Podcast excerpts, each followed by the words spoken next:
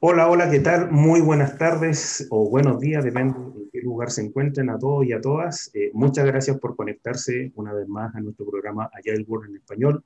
Muy bienvenida Alexandra y muy bienvenida Silvia, que nos acompaña hoy en este episodio.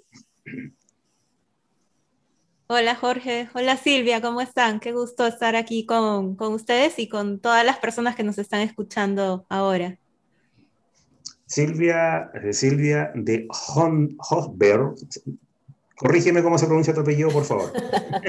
Sí, hola, buenas noches y antes que nada, muchísimas gracias por esta invitación. Eh, me siento muy honrada eh, y sobre todo que ustedes dos sean este, los hosts que han tenido de alguna manera bastante que ver en todo este tema de la agilidad conmigo.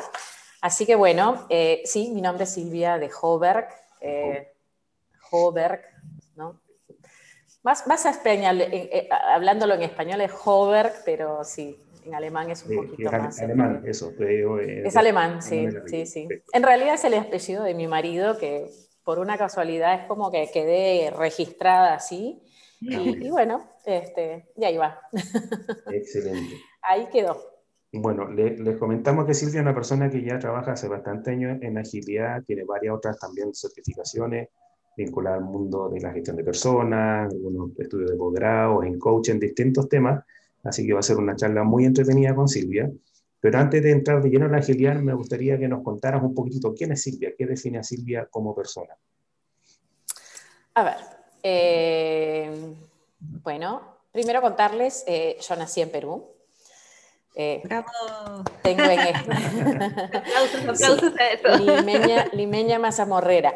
Em, Pero con familia de Arequipa también. Sí, sí, parte de Arequipa, parte de Trujillo. Este, sí, imagínate, este, eran justamente las, las, grandes fuerzas ¿no? del norte y del sur. Está bueno. Este, así es.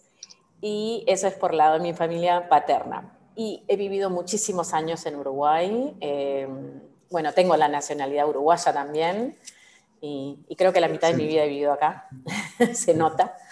Este, bueno, además, este, mi esposo es uruguayo, mis hijos son nacidos en el Perú, pero desde muy chiquitos este, se han criado y han crecido acá. Solamente me queda un hijo que está en Lima por un tema de, trabajo en este momento, pero bueno, em, así es. Eh, tengo dos nietos que están allá, una acá.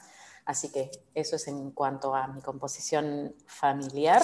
Y bueno, ¿quién soy yo? Em, soy una persona que trabajó muchísimos años en el mundo corporativo, en empresas globales.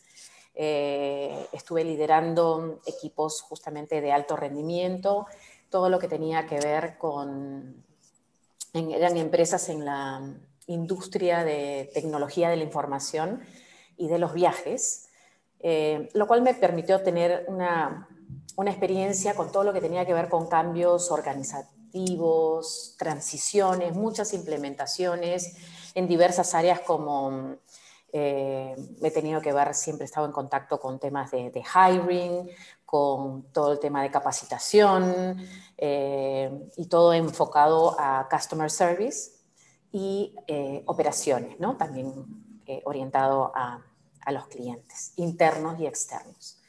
Entonces, eso me ha permitido construir y liderar equipos eh, multiculturales, multigeneracionales también, dato no menor hoy, y sobre todo remotos, muchos equipos y por muchísimos años este, liderando equipos remotos, ¿no? que vemos que hoy es algo bastante frecuente y, en muchos casos ha sido novedosa a raíz de la, de la pandemia. Así que... La pandemia era una ventaja entonces. Sí, de alguna... Lo que pasa es que hay mucha gente, si tú le preguntas a las personas a nivel mundial, incluso han salido algunas cifras respecto a cuántas personas en la práctica habían tenido experiencia haciendo teletrabajo, la mayoría decía que sí, pero en la realidad creo que la cifra llega con suerte a un 20% a nivel mundial. Entonces, eh, claramente era un desafío para, para todo el mundo, saber cómo trabajar a distancia. Así es. Incluso cuando hablamos de teams que son multiculturales, porque eran en distintos países, eh, personas con distintas culturas, distintos idiomas, tenía también el hecho de ver que si bien todos eh, tenían los mismos, el mismo rol, las mismas funciones, em, tenían hasta distintas leyes laborales, ¿no? Bajo las cuales se regían. Em, igual era como, como, este team se ensamblaba de alguna manera y podía este, tener un, un, alto rendimiento y ser este, utilizado de una manera que también aportaba valor a otros equipos, o sea que también veíamos mucho eh, tema de lo que hoy se conoce como cross-functional. Así que este, eso también eh, siempre nos ayudó y nos permitió maximizar eh, los niveles de productividad y sobre todo, sobre todo algo no menor, la entrega de valor. ¿no? ahí era, y, seguramente entre esa diversidad, de culturas, de idiomas, eh, de, maneras de trabajar, eh, porque antes de esto era, era, como que cada país trabajaba a su estilo, a su manera, y en corporaciones globales, globales este, podía costar un poco el unificar o de alguna manera el tener un tipo de servicio. Eh, que llegara bien o que, que, aportara el, mismo tipo de valor. Igual respetando las particularidades de cada mercado, eh, obviamente. ¿no? Pero bueno, eh, y una de las cosas que creo que me permitió, eh, que, que, puedo decir que debo ese éxito al conocer mis temas de talento. Entonces ahí viene a la pregunta de quién soy yo. ¿no? tiene que ver con, soy una persona muy apasionada por trabajar con la gente, me gusta mucho involucrarme, soy buena identificando las cualidades eh, o esas, esas, esas, cualidades particulares que tiene cada persona, cada individuo como persona. Entonces, eh, justamente eso me permite poder ensamblar equipos que se complementan y que no compiten entre sí. Perfecto. O sea, muchos años y, y experiencia en, en, gestión de personas y liderazgo. Ahora, en la agilidad, ¿cómo, cómo comenzaste a, explorar? ¿Cuál fue tu primera experiencia? ¿Lo hiciste de manera consciente?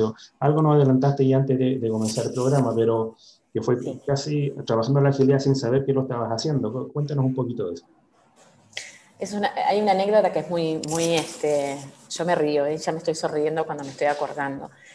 Fue efectivamente sin darme cuenta, sin saberlo. Em, era, una, era, era un entorno, digamos, muy grande, eh, reportábamos eh, a, a, otra área este, en Estados Unidos y justamente yo tenía que reportar algunos problemas, ¿no? Y me encuentro que en un momento reportaba unos casos, unos problemas que tenían unos clientes. Decía, este, necesitamos hacer este tipo de ajustes para em, solucionar este tema. Y me dicen, no, no, eh, esto lo venimos haciendo así hace muchos años.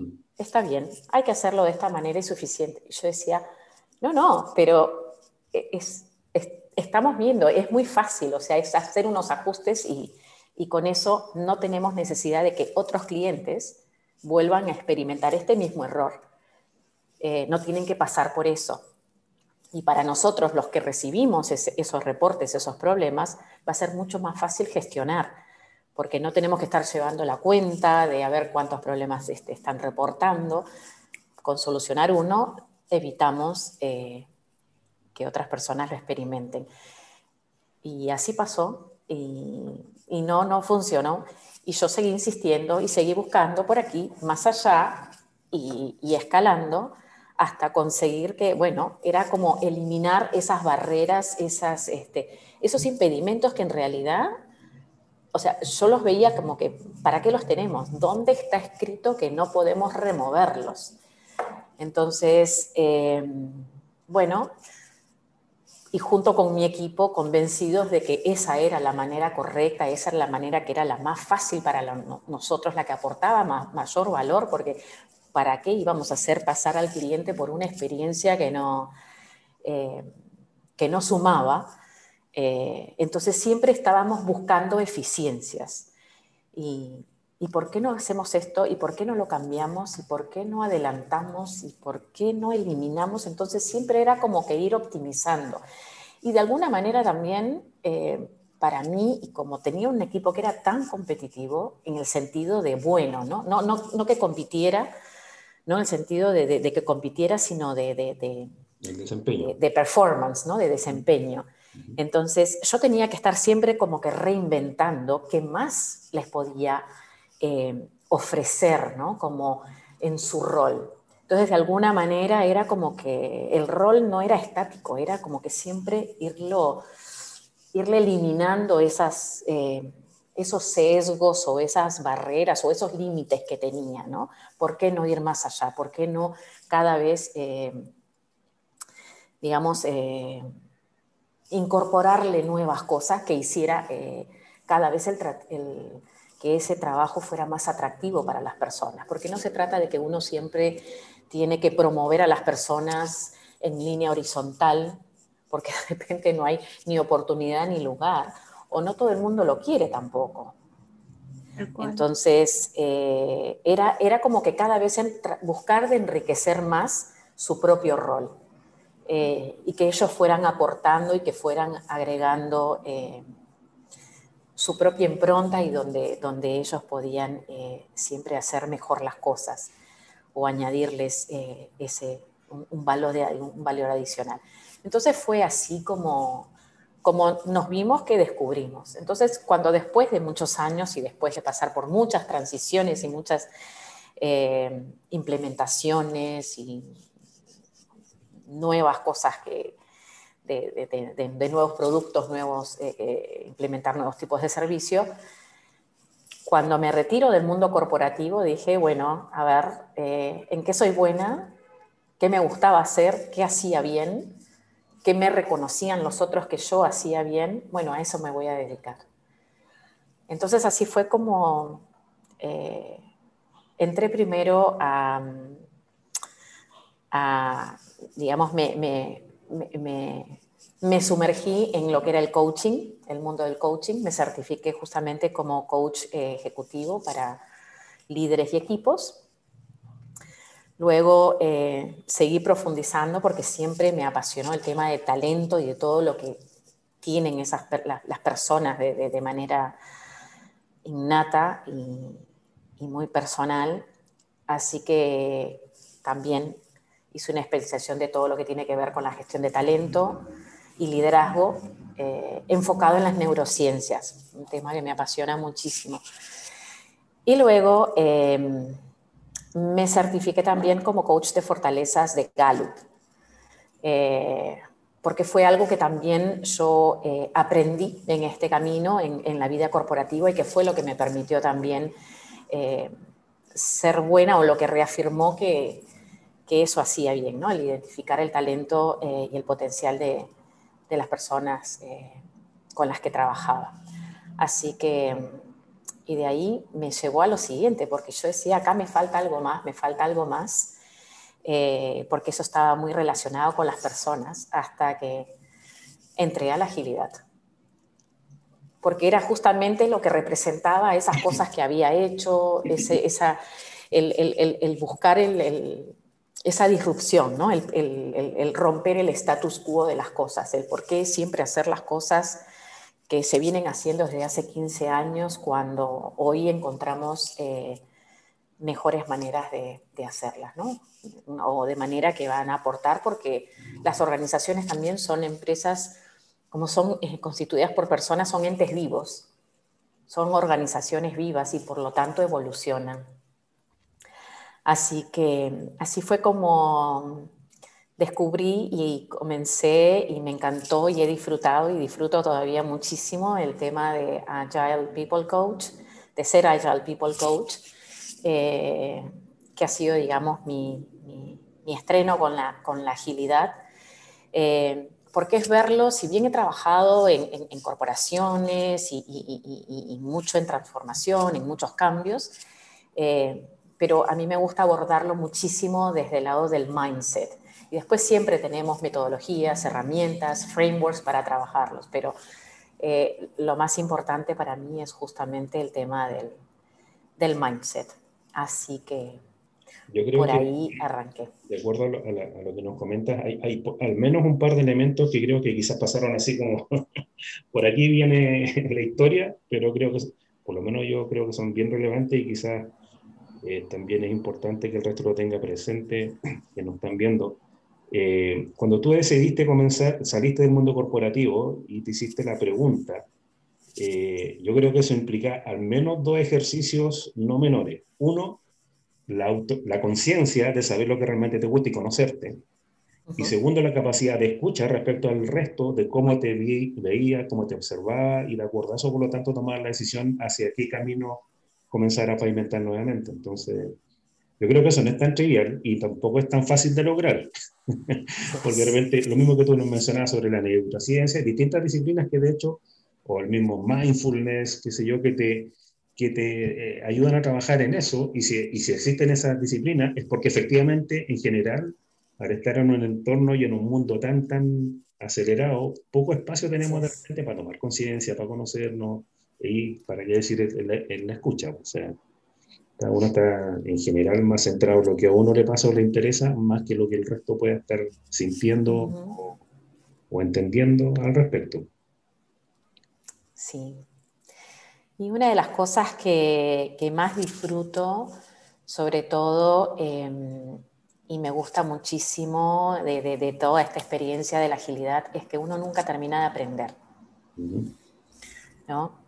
Es más, mi, talento número dos del ranking de los 34 talentos de, la metodología de, Clifton Strengths, de la cual soy coach, eh, y, parte de lo que me dedico, es justamente eh, aprendedor, eh, que es la persona que disfruta muchísimo el viaje del aprendizaje, no tanto por aquel título, certificación que va a conseguir, sino justamente el hecho de de muy curiosa de, obtener el conocimiento y la mayor, eh, el mayor disfrute está en compartirlo. ¿no? Es en compartir en eso que, uno va aprendiendo. Eh, y es como que el, el, mismo hecho ya me emociona de transmitir algo que acabo de aprender esto, esto te puede servir, esto te va a ayudar acá, o alguien me dice algo, ya sé de dónde ir a buscar, porque el conocimiento y como bien eh, en, ese mindset ágil nos dice que todos aprendemos de distinta manera. Eh, no todos aprendemos al mismo ritmo, eh, hay gente que tiene que escribirlo, hay gente que tiene que leerlo, hay gente que tiene que escucharlo, que verlo. Hasta el mismo Google es una fuente riquísima de aprendizaje. No es que uno tiene que aprender 30 horas seguidas para recién absorber ese conocimiento. A veces uno aprende, como decimos, este, en, en, en, Agile People, en, small chunks, ¿no? En, pequeños, este, en pedacitos, ¿no? Como que en pedacitos. tipo serie de Netflix, ¿no? Tal cual, tal cual, tal cual, tal cual. Es así, es así. y pensaba también, Silvia, claro, que esta esta habilidad tuya, ¿no? esta competencia del aprendizaje también hace mucho clic con el aprendizaje continuo, ¿no? que se promueve tanto en la agilidad y también está como, como interés, ¿no? este interés en en experimentar, en probar, porque contabas que en tu, en tu experiencia corporativa tuviste un momento en donde con tu equipo fueron probando y una otra forma de cómo poder estar más cerca al cliente, ¿no? A pesar de que inicialmente les dijeron no, déjenlo así, ustedes continuaron probando y viendo de qué manera podían brindar mayor valor al cliente y, que un poco no el cliente se ajuste a, a la organización, sino también que la organización sintonice con el cliente. Entonces me parece como esas habilidades súper como importantes en la agilidad, ¿no? El experimentar y el aprender continuamente, como decías tú. Sí. Hay, un refrán, una frase, un quote que dice, que en inglés dice, never stop learning because life never stops uh, teaching. ¿No? Y justamente el, hecho del aprendizaje es, el, mundo es tan evoluciona y cuando, y si miramos desde la perspectiva ágil de si tenemos que contratar, ¿no? Desde el lado de recursos humanos, que hay que contratar gente, eh, hay que buscar recursos, ¿qué es lo que vamos a buscar? Entonces, a veces es, tiene que tener tal curso o tiene que saber esto. Entonces, ¿qué tan importante es eso versus, por ejemplo, eh, observar y buscar más acerca de qué tan importante es de alguien que aprende rápido, que tiene esa adaptabilidad a, o esa flexibilidad a adaptarse, mejor dicho. ¿no? Entonces, ¿qué, qué tanto más se, se, se, valora o qué tan más valiosos pueden ser hoy en día esos conceptos ágiles a la hora de contratar a una persona? Porque el mundo nos está enseñando que lo que aprendimos ayer de repente mañana no nos va a servir más. Tal cual. Entonces, por ejemplo, perdón, por ejemplo, yo escuchaba mucho lo del mundo buca, ¿no? Lo del mundo buca, lo del mundo buca, y recientemente ha aparecido este concepto nuevo del Bani, ¿no? Del mundo Bani, con el componente de la ansiedad en las organizaciones y todo. Y yo decía, ¿no? y lo dije la, la, vez pasada también en la entrevista, y recién estoy aprendiendo del mundo buca, un poco procesándolo, y ahora ya hay que ver de qué manera enfrentamos este mundo Bani. Entonces, es cierto lo que tú dices, ¿no? Que lo que uno aprende hoy, quizás mañana ya va a tener que cambiar y, de pronto no es tan importante el ser súper especialista en un tema, sino tener esa capacidad y, flexibilidad, como tú lo has indicado, de poder adoptar nuevos conocimientos, ¿no? nuevas herramientas. Así es. Es que tan rápido aprendemos, que tan rápido nos adaptamos, ¿no? Y esto si lo, si lo, si lo llevamos al mundo corporativo, ¿no? Y hablando de que las empresas son, son organismos vivientes, eh, a veces vemos, por ejemplo, en, la, tele, no sé, las, en las series estas que hay de, de, médicos, a mí me encanta ver este, que si Doctor House o que si... Eh, Doctor, ¿no? Sí, The Good Doctor, y vemos, por ejemplo, cómo la tecnología está ahí. Y, a veces me pongo a pensar, por ejemplo, esos médicos que hace 20 años estudiaron la carrera, que ya de por sí es larga, la carrera de medicina, cuando estudiaron no estaba incorporada la tecnología, ¿no? Y ahora vemos que simplemente hasta mueven, o sea, esa, este, tipo, esa como realidad virtual, ¿no? O sea, que mueven y están viendo el órgano. O como en pantalla. Claro, telemedicina. Tal cual, tal cual. Entonces, esta gente no se imaginó que iba a tener que aprender y que se te iba, a tener que ayornar, ¿no? O adaptar a este tipo de cosas. Entonces, eh, ¿no? A eso iba en la importancia del aprendizaje, de, cómo tiene que ser, o como decía, de los roles, ¿no? Los roles que, que distintos, no nos podemos encasillar en un rol. ¿No? Porque el rol va evolucionando, ¿no? Eso es lo que a nosotros nos pasó, lo que yo siempre tenía que estar como que reinventando, porque obviamente no queríamos tampoco perder el talento, talento que, este, que apreciamos, que, se entrena, que valoramos, entonces no queremos que se vaya. Y hoy vemos mucho talento que, se va.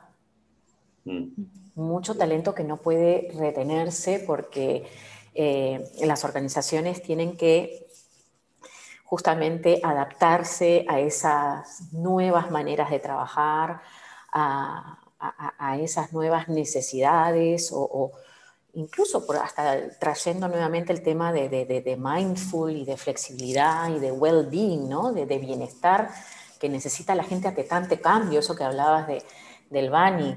Eh, mm. la, la, gente necesita tener cierto espacio, cierta flexibilidad para poder crear, también ser creativo, poder aportar, eh, sentir que crece, que es apreciado lo que aporta. Y también que, que su, su, propósito personal de alguna manera se vea reflejado en este propósito mayor de las organizaciones. ¿no? Escuchaba hace poco eh, que alguien mencionaba eh, que si uno como organización realmente lograba enamorar a su talento con el propósito, ya casi como que no ibas a necesitar retenerlos, porque si simplemente enganchaban con, ese propósito, ahí iban a estar. Este, entonces pensaba cómo, cómo las cosas han cambiado, ¿no? Porque antes que de pronto las organizaciones iban a pararse a preguntar a cada persona, bueno, ¿y cuál es tu propósito de vida? ¿Qué es lo que aspiras? Era como, de pronto podía surgir a lo largo de los años, pero ahora creería yo que es un punto de inicio crucial cuando alguien se está incorporando a una organización y sobre todo si es una organización ágil. Así es. Incluso mucho tiene que ver también a eso que, a eso que mencionas, el, conectar. ¿no? Cuando la gente conecta con el propósito, con la misión, con los valores de la empresa, qué importante es porque como vos decís, la gente se queda porque está a gusto, porque le encuentra, le encuentra un sentido, un propósito y se siente cómodo de que ahí se puede y siendo coherente con eso. Así es, así es, ¿no? Y que los objetivos sean eh, relevantes a la persona, que no sean esos objetivos que son tan macros de repente, que está bien que siempre una organización tiene objetivos que son macros, pero después como que tiene que ir bajando para que cada persona conecte y cada equipo conecte a ver cómo nosotros contribuimos a lograr ese propósito, que sea relevante para mí, porque a veces pasa que no es relevante y además esos objetivos o el cumplimiento de los objetivos o el alcance de los objetivos está atado al mérito, a mi ascenso, a, mi sueldo, a mi salario, al aumento. Entonces, si no estoy conectando eh, y, no tengo mucha facilidad de alcanzarlos, entonces ahí viene una desconexión mucho más grande. Ahí viene una desconexión más grande. Te quería hacer una pregunta, porque si bien eh, es cierto que uno tiene que estar permanentemente cierto, actualizándose, la arrogancia en el conocimiento, la verdad es que es una buena receta para ir directo al fracaso, eh, pero, pero también creo que hay algunos temas en particular que de repente requieren cierto nivel de especialización y sobre todo de experiencia, que tiene que ver con el coaching.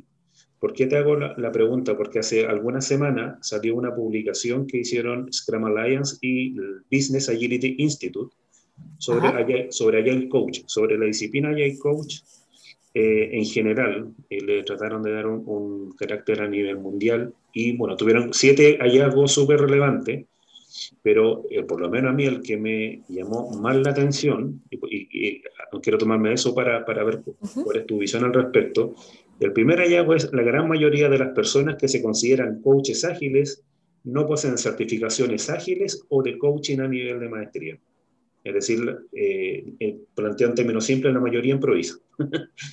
y por lo menos desde el punto de vista del coaching, donde uno eh, logra niveles de, ¿cómo se llama?, de, confianza, de insight, de conversar algunos temas que son bastante profundos a nivel de la persona, no es, no es trivial, pues no es, no es menor que una persona esté utilizando el nombre de coach o haciendo supuestamente coaching eh, sin tener una preparación o experiencia mayor. Puede tener estos riesgos, digamos. Entonces, no sé, ¿cuál, ¿cuál, es tu opinión respecto a eso? Sí. Si bien eh, hay muchos casos en los que a veces no es, a ver, no es, eh, ¿cómo es la palabra? Eh, ¿No es imprescindible? No, que no sea imprescindible, sino que puede existir eh, que se dé, que, hay, que, que, nos encontramos con excelentes coaches y que de repente no alcanzaron una certificación como tal.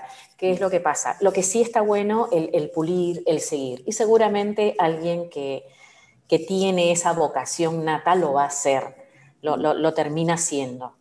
¿No? Mm, mm, digamos, es lo que yo siento que a mí me pasó. De repente por ahí este, lo veo que, que se encamina, pero efectivamente lo que vos dices acerca de, del coach, porque a veces se escucha coach de vida, coach de salud, coach de...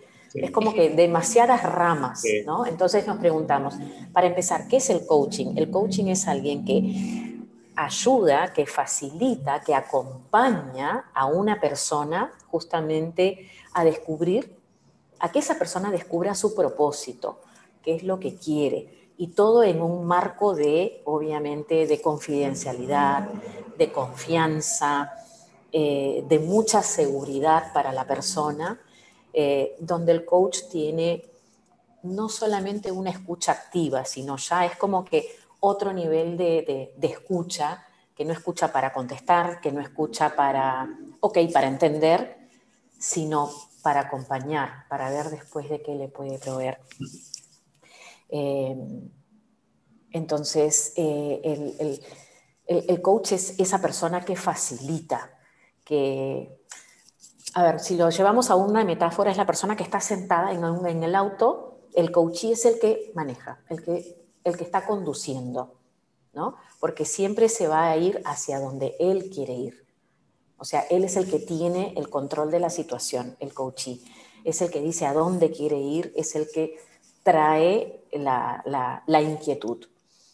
Y el coach es el facilitador, es el que se sienta al costado como facilitador y es el que en todo caso le va a marcar el camino o le va a avisar donde hay un letrero que dice, mira, acá hay una bifurcación que dice que puedes ir para la izquierda, para la derecha, hacia dónde quieres ir.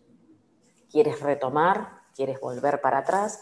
O sea, el coach simplemente está ahí para acompañar y para ayudar a través de preguntas que llamamos poderosas a que el coachee tenga ese insight, tenga justamente a lo, que se quiere llevar a ese autoconocimiento, a que la persona realmente encuentre ella misma la respuesta.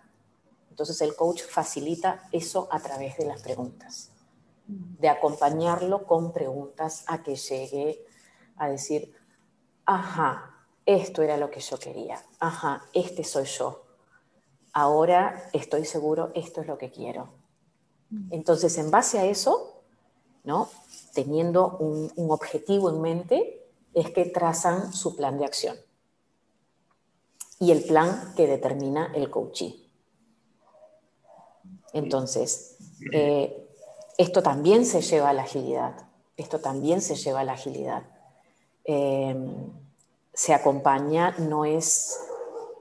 Y de repente ahí está la diferencia, y si lo vemos, lo llevamos a un lado corporativo, de repente ahí se ve la diferencia con el consultor. El consultor le va, a, va a examinar y le va a decir qué tiene que hacer, qué encontró para decirle qué hacer. El coach le va, le va a preguntar qué es lo que quieres hacer, a dónde quieres ir, cómo quieres ir, cómo quieres, cómo, cómo, cómo lo ves, cómo, cómo estás ideando ese, ese, ese, ese, o ese producto, o ese servicio, o cómo quieres que sea este departamento, cómo quieres que funcione. Entonces, la guía, la o sea, acompaña al coach, y, eh, pero el que guía siempre es el coaching. Y en tu experiencia en la agilidad, tu, tu camino ha sido más desde como coach, como coach ágil o también lo ha, sido a través acompañando a empresas, no sé, a través de consultoría o, o talleres? ¿Cuál, ¿Cuál, ha sido más tu, tu acercamiento? Sí, he hecho talleres, eh, bastantes talleres que tienen que ver justamente donde he combinado. A mí me encanta, me encanta combinar el tema del coaching con, con este, y no solamente el coaching, o sea, la agilidad, sino también eh, el tema de fortalezas, porque para mí son súper complementarios. ¿No? Porque cuando estamos hablando de hacerle coaching a alguien, siempre estamos hablando de personas. Entonces, y las personas tienen fortalezas. Entonces, de lo que se trata es de ubicar y que las personas tengan conocimiento, tengan ese awareness, esa conciencia de para qué son buenas y dónde funcionan mejor, dónde aportan mayor valor. ¿no? Y, y si hablamos de equipo, cómo ese equipo se complementa, cómo es un equipo realmente sólido, fuerte, donde tiene una diversidad eh, que aporta tanto valor que juntos son muchísimo más poderosos. Entonces, por ejemplo, si yo pienso en, eh, pienso que el coaching acelera la agilidad, o sea, las fortalezas, mejor dicho, aceleran la, agilidad y, y, normalmente desde una perspectiva de mindset, ¿no? Entonces, si la agilidad aporta de repente, yo qué sé, em, velocidad, ¿no? Como que hay un gran componente, una gran parte de, la agilidad, ¿no? Este, la parte de, talentos está agregando que tiene una, una, energía natural y una capacidad natural, ¿no? de ser asertivos, de, saber lo que tienen que hacer. Entonces, estás juntando, digamos, la agilidad con la calidad. ¿No? Este, si estamos hablando en un tema de agilidad acerca de la diversidad de roles, ¿no?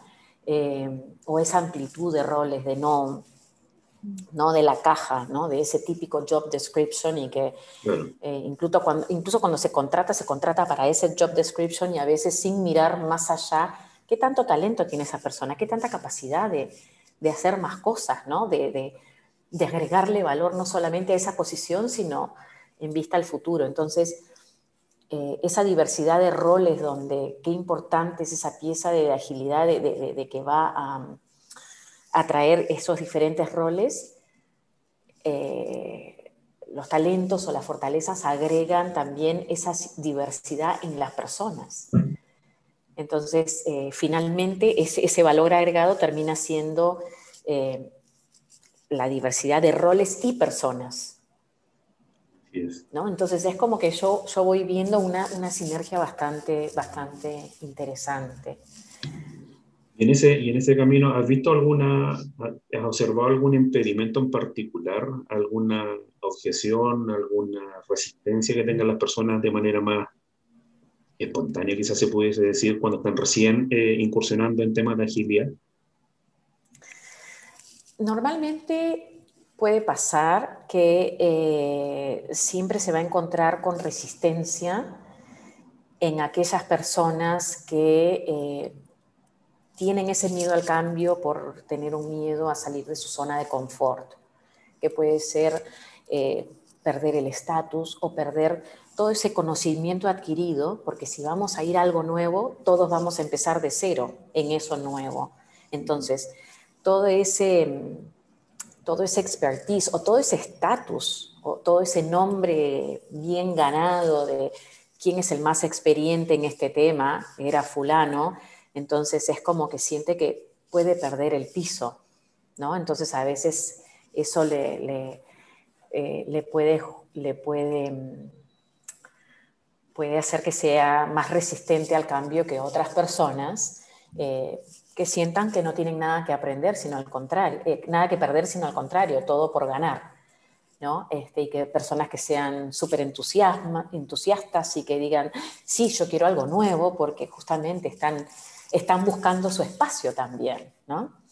Eh, lo podemos ver hasta en, líderes, ¿no? porque justamente son los que tienen una mayor trayectoria, tienen un mayor estatus, entonces, em, entonces hay más que perder de repente, ¿no? pero justamente necesitamos a esos líderes que sean eh, nuestros socios, ¿no? que sean stakeholders, que sean las personas que, que, nos apoyen y que apoyen a sus equipos a, y que sean partícipes, ¿no? Y que sean líderes de agentes de cambio también. Eso es importante, porque sin el apoyo de, de, estas personas va a ser mucho más difícil que se dé. ¿No? Entonces, qué importante también desde el lado del, del, del, del consultor o del agile coach, que es mostrar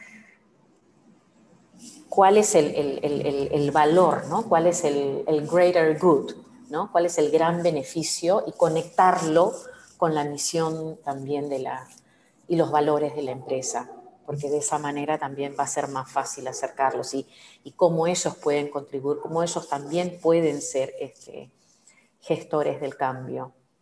Claro, ¿cuál es, pensaba en cuál es ese nuevo rol ¿no? que, que tienen que construir luego de que ya ese poder no está centralizado En, ellos o en solo algunas personas, como usualmente hemos venido trabajando en muchas organizaciones, sino más bien surge este como eh, poder distribuido.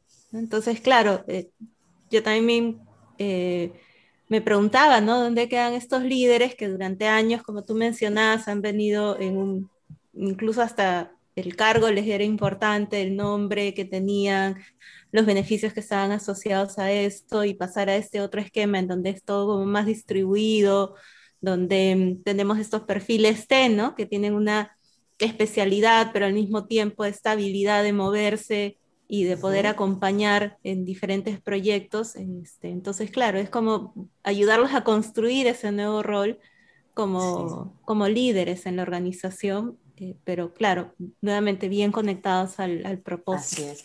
Y qué bueno que lo mencionas porque justamente si pensamos en la palabra líder, no necesariamente tiene que ser alguien que ostenta un cargo de, eh, de liderazgo, ¿no? Eh, a, nivel estructura.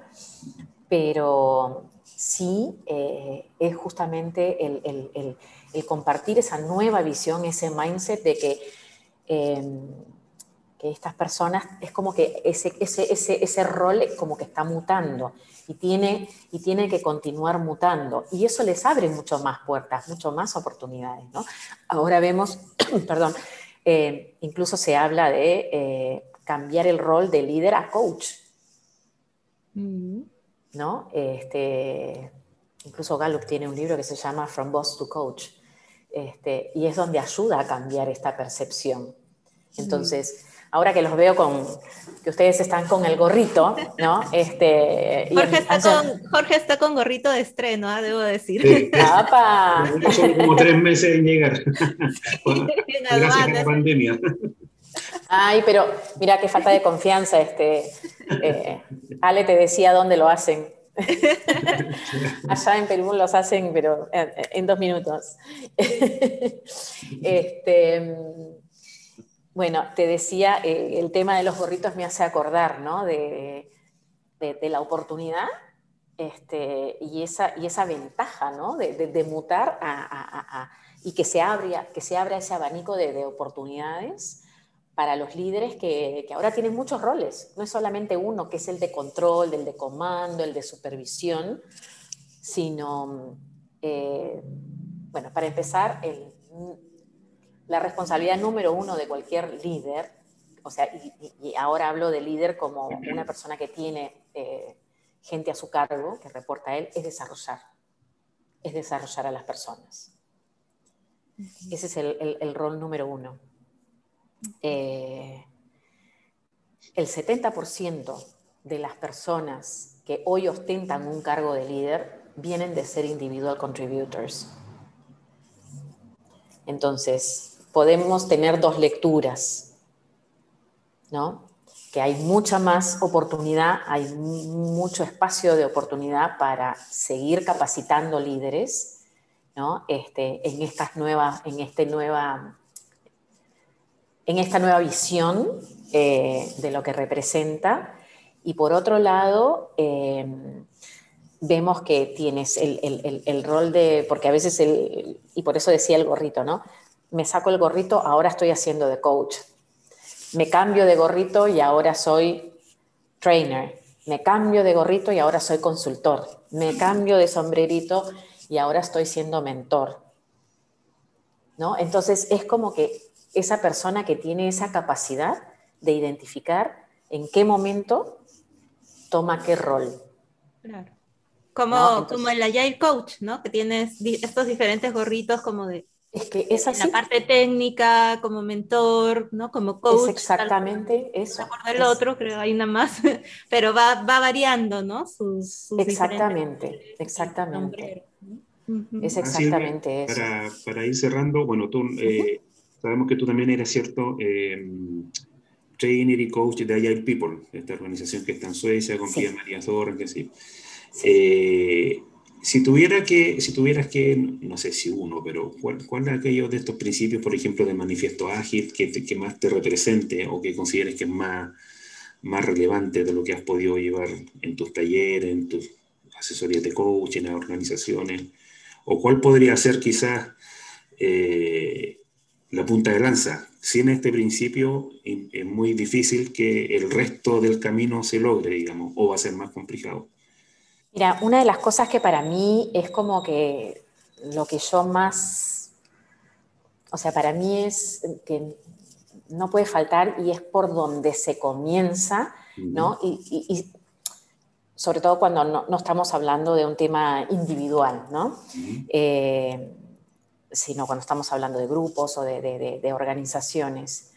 Eh, la seguridad psicológica para mí es, eh, es vital. Es como, que una, es como que piedra fundamental.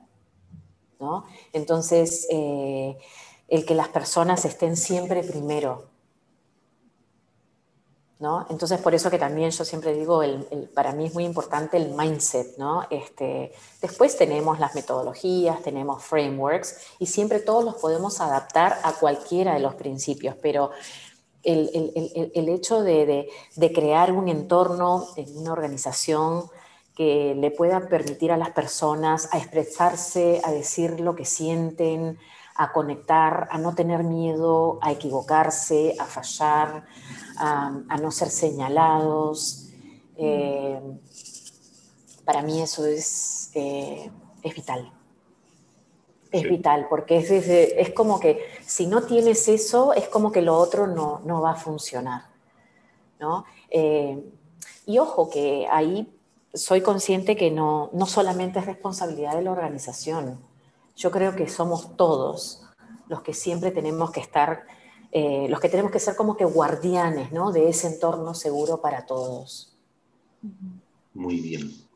Buen mensaje para, para terminar la, la conversación en la seguridad psicológica y cuidado de las personas. Es que estaba filosófica tu pregunta, Jorge. Sí, sí.